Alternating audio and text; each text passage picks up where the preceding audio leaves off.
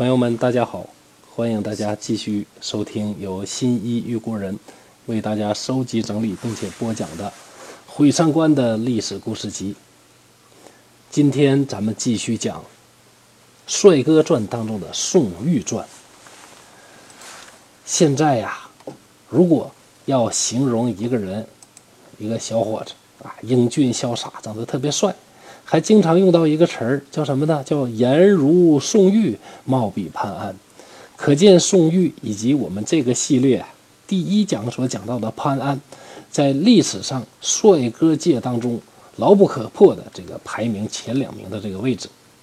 那这位宋玉是何许人也呢？宋玉又名子渊，他是战国后期楚国的鄢郢人。鄢郢呢是当时楚国的国都。由于宋玉才华超群，所以被认为是屈原之后最杰出的楚辞的作家。当然，宋玉之所以能，呃，把他的这个名字啊留在青史上，古今传唱，还真的不是因为他长得特这个如何如何的帅，真正让他拥有这个历史地位的呢，还是他在文学方面的成就。后世啊，连李白、杜甫。都把宋玉视为自己的偶像，而曹雪芹写的《红楼梦》里边伤春这个悲秋，那伤春悲秋的始祖是谁呢？哎，就是这位宋玉。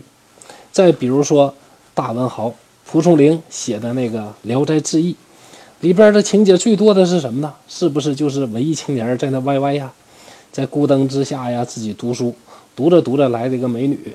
这个美女啊，这哭着喊着啊，要和我们的主人公啊发生比较亲密的接触。那主人公啊是推也推不走，赖也赖不掉，实在没办法，只好勉为其难啊。巫山云雨，哎，这个 Y Y 最开始啊是谁呢？就是我们这位宋玉。还有一位大文豪啊，更了不起，天下之才有十斗，他一个人占了八斗。谁呢？就是那位才高八斗的曹植。曹植一生最有名的文章啊，就应该属那个《洛神赋》。而《洛神赋》这种啊，在做梦与神女相遇，然后有亲密接触啊，这么一种文体，最早呢仍然是来自于宋玉。宋玉开创了很多文学史上的先河，同时也留下了许多脍炙人口的成语，比如“阳春白雪”“下里巴人”“曲高和寡”。以及刚才所提到的那句“巫山云雨”，其实真正在历史记载当中提到宋玉啊，只是寥寥的一句话而已。但是在文学方面，宋玉的故事真的是太多了。有一次，楚襄王带着宋玉啊一起游览云梦台，远远的看到高唐关，这高唐关上的云气特异。它的形状呢，像峰峦一样是升腾直上，忽然呢又变换形状，顷刻之间千变万化，就好像小时候我们写作文，一会儿呢像小猫，一会儿像小狗。项王呢就问宋玉：“这是什么云气呀？”宋玉回答：“这呢就是朝云呐。”项王又问：“什么是朝云呢？”宋玉答：“说从前先王们曾经游览过高唐关。”感到非常的困倦，白天呢就睡着了，结果梦到一位女子。女子说：“我呢是巫山之女，高堂之客。听说大王游览高堂关，我愿意呢为您侍寝。”你要说蒲松龄能歪歪，那第一个歪歪的非宋玉莫属了。于是呢，先王呢就和这位巫山之女同寝。离开的时候。巫山之女告辞说：“说我呢住在巫山南面险峻的高山，早上的时候呢化作灿烂的云霞，而傍晚的时候呢变成了绯微的细雨。哎，又是一句成语喽。这个朝云暮雨，朝朝暮暮呢就生活在这阳台之下。先王呢等早上起来看，哎，果真像他说的那样。”所以给他修建了庙宇，封号呢就叫做朝云。在这个故事当中，啊，其实呢就是宋玉所写的那个《高唐赋》之由来。经过这段对话之后啊，楚襄王啊就让宋玉写一个赋。宋玉呢是大笔一挥，洋洋洒洒写下了《高唐赋》啊。《高唐赋》的这个文学这个成就非常之高啊，篇幅比较长，大家感兴趣呢可以自己找来看一看。总之，和巫山之女相会，巫山之女呢是朝云暮雨，就取出来巫山和云雨四个字，组成了一个成语“巫山云雨”。而宋玉的另外一篇赋啊，叫做《神女赋》，写的也非常好。最重要的，它也是开创了什么呢？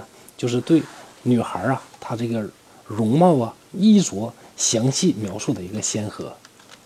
在这儿之前呢，人们从来不知道，原来啊，形容一个女孩长得美啊，能有那么多美好的词语。原文呢，我们不说了。我们读一段译文，大家来感受一下宋玉那横溢的才华，真的是隔着手机啊都能够被他的才华震撼到啊！大王问说：“女神长得什么样呢？”宋玉是这么回答的：“他说她那如花似玉的容姿，简直无可挑剔；她丰盈妩媚的仪态，也无法去追寻根底。”自上古时代开始就不曾经有啊，在当今人间根本就找不到。它的风采像珍贵的宝石，就算是把人间所有的赞美都拿出来，还会感觉有所疏漏。它刚开始出现的时候，灿烂的像旭日，照亮了屋梁；当它走近的时候呢，皎洁的像明月洒下的光芒。一小会儿的时间，他的美妙风采我领略不尽，时而亮丽的如同鲜花，时而柔和的好似美玉，五种颜色一起散发，我无法一一具体描述。想要仔细看，发现我的眼睛啊被它的光芒照得无法睁开。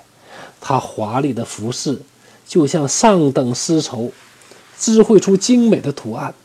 绝妙的服饰，在哪儿都光彩照人。他挥动着身上的绣衣，衣裙非常的合身，不显得瘦，也不显得长。他妖娆的步子，走进明亮的殿堂，忽而又改变姿态，宛如游龙乘云飞翔。他身穿的礼服盛世，非常合适的将他的胴体包裹。他身上沐浴过兰草的雨露，时时散发着宜人的芳香。他的性情温柔娴雅，很适合侍奉在君王身旁。他懂得长幼尊卑的礼仪，还会用善解人意的花语调节情绪。说了这么多，大王还是觉得不过瘾。哎呀，能不能再具体一点儿给我说一说，她长得是什么样子啊？宋玉说：“要说神女娇艳的美丽呀，那真是得天独厚的美。身披着水草般的衣裙，就像张开翡翠色的翅膀。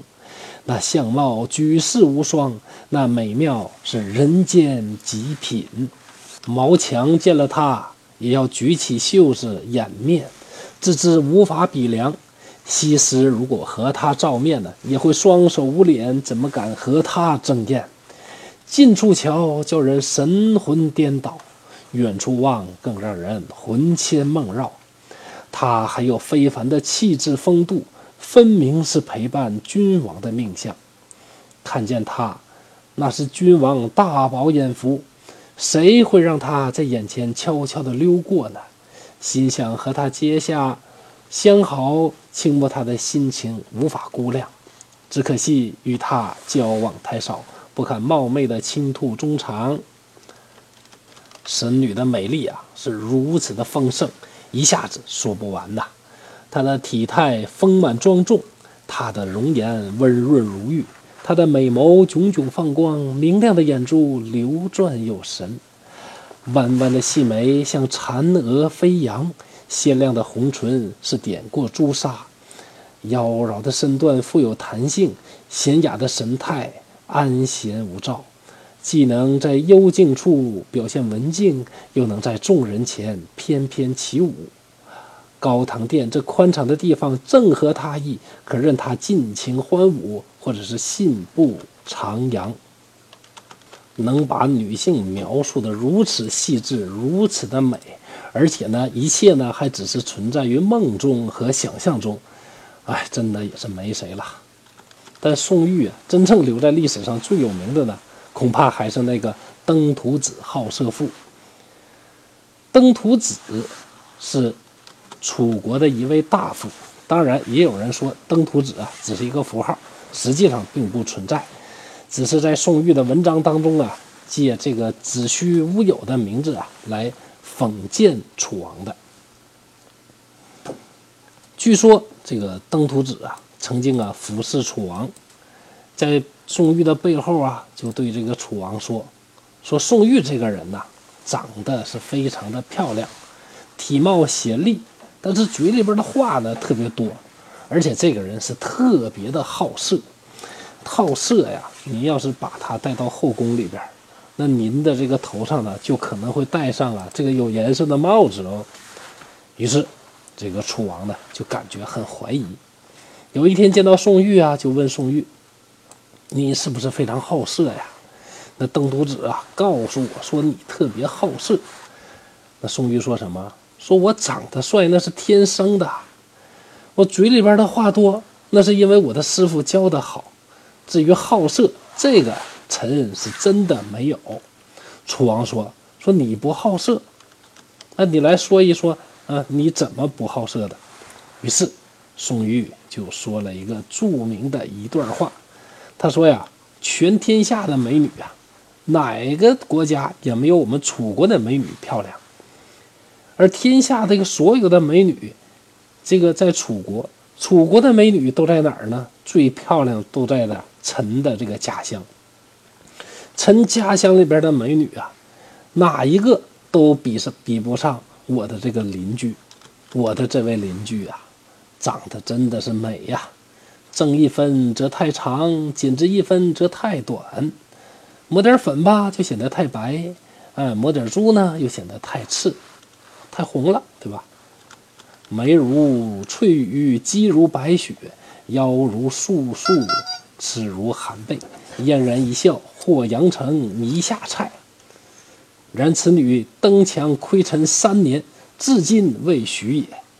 这么漂亮的女孩，就在陈的这个东边的这个邻居。那这位邻居天天啊，这个羡慕我长得帅，他呢就爬着梯子。在墙上呢，就不断的呢，这个看我，看了我三年，我还没答应他跟人家好。那你说我是好色还是不好色呢？当然是不好色了。但这位登徒子啊，可不是了。这个登徒子啊，他的老婆那个样子是蓬头垢面，耳朵呢特别短，嘴唇啊往外翻着，牙呀参差不齐，走路驼背。一瘸一拐，不但有皮肤病，而且有痔疮。这么丑的一个妇女呀，邓徒子却那么喜爱他，日日夜夜呢和他的这个丑妻呢在一起亲密，一下生下五个孩子。连这么丑的女人他都喜欢啊，都能日日夜夜在一起。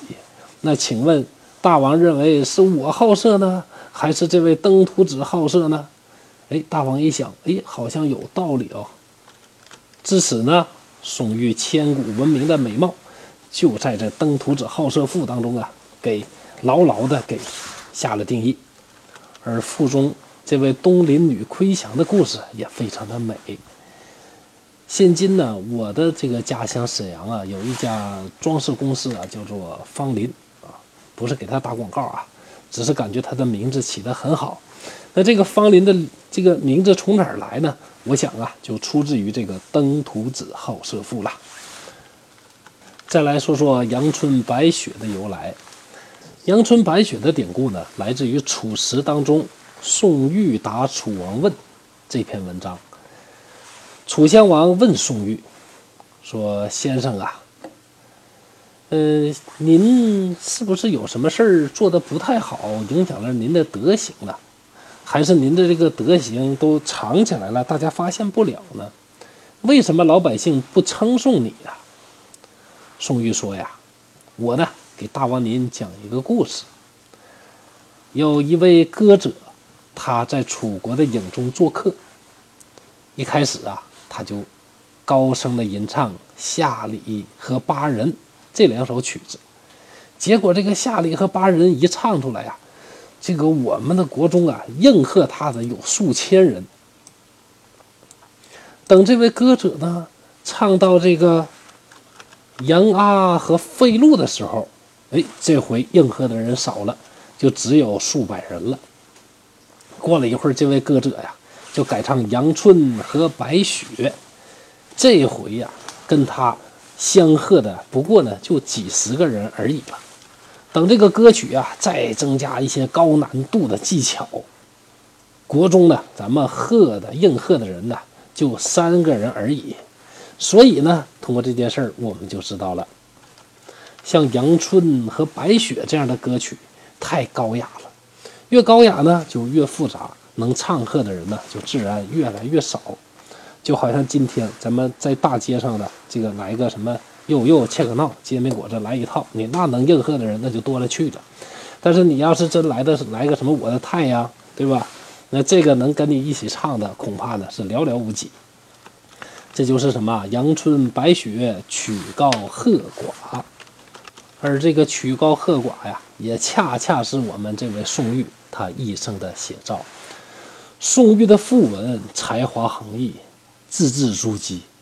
这么才华横溢的一个人呢，不单呢这个文学修养非常的高，其实宋玉啊，对于国家大事的这个判断，呃，在政治领悟能力上也非常的强。可惜这辈子呢，没有遇上明主。楚王喜欢带着他呢，只不过呢是把他当成一本啊旅游时候的一个好向导，一个百科词典。有不认识的东西呢，问一问宋玉；有不懂的事儿呢，问一问宋玉。宋玉虽然呢，在他给楚王的各种赋当中啊，都有很多暗讽的这个文字在里边呢，但是呢，楚王呢就是假装看不到。于是我们这位宋玉啊，是一生不得志，没办法施展自己的抱负。当初他的老师屈原，就是特别喜欢呢这个直言犯谏。楚王呢就特别呢这个讨厌这种这个喜欢的当面的这个提出不同意见的人，所以也特别不喜欢让宋玉啊也像这个屈原一样啊，这个愿意这么上上这个各种这个意见。没办法呀，宋玉啊，只好呢用讽谏这种方法。所谓讽谏呢，大家可以看一看这个周记讽齐王纳谏，您就明白了。讽谏呢，往往呢是在文字当中或者在故事当中呢进行暗喻。就以前边说的那个歪歪神作《高唐赋》为例，《高唐赋》最后的结尾是什么呢？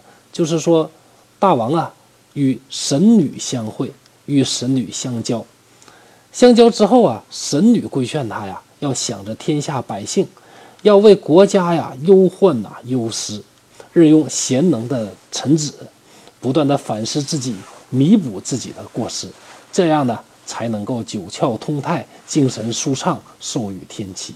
但是这几句话呢，恐怕呢早已经被楚王忽略了。楚国的末期啊，几位统治者是越来越昏庸，出的昏招啊是一个接一个。即使啊，前面有屈原以死相相见的，也没有任何的这个效果。所以宋玉结局呢，也好不到哪儿去。本来呢，想拿自己的才华报效楚国，最终呢，还是因为谗言被放逐到云梦之田。离开楚都之后呢，失意的宋玉写下了著名的《九变》，抒发自己失职而气志不平。宁楚穷而守高的高尚情怀，这篇代表作在文学史上堪与屈原的《离骚》相媲美。那句“悲在秋之为气也”，正是出自于这个《九变》，拉开了中国文学史上伤春悲秋的序幕。被放逐到云梦泽之后，宋玉啊，穷困潦倒，落魄终生。大约在公元前二百二十三年，在楚国灭亡的兵荒马乱中，他满腔遗憾的凄凉死去。曾经璀璨绚烂的生命，如花般凋零，如巨星般陨落，享年七十六岁。时至今日，在我们日常生活对话当中，在一些大文豪的笔下，我们还经常能看到宋玉的影子和宋玉的一些千古流传的句子。再见啦，曲高和寡的宋玉。能听到这儿的朋友，您辛苦了，非常感谢您的关注和支持。本套《毁三观历史故事集》最初就是播着玩的，所以太多不如意的地方，影响了您的收听，在这儿深表歉意。本人正在播讲一套东北话趣说聊斋系列，秉承本人一贯的毁三观风格，用东北话播讲不改变、不删减、不解读的高清无码聊斋故事。我将把所有《聊斋志异》当中四百九十多个故事全部用我的方式进行讲解，希望您能订阅和收听。让我用全力以赴制作的音频补足我的遗憾，谢谢你。如果你想订阅这套专辑，可以点击我的头像，然后就可以看到另外一套专辑。期待在另外一套专辑当中与您见面。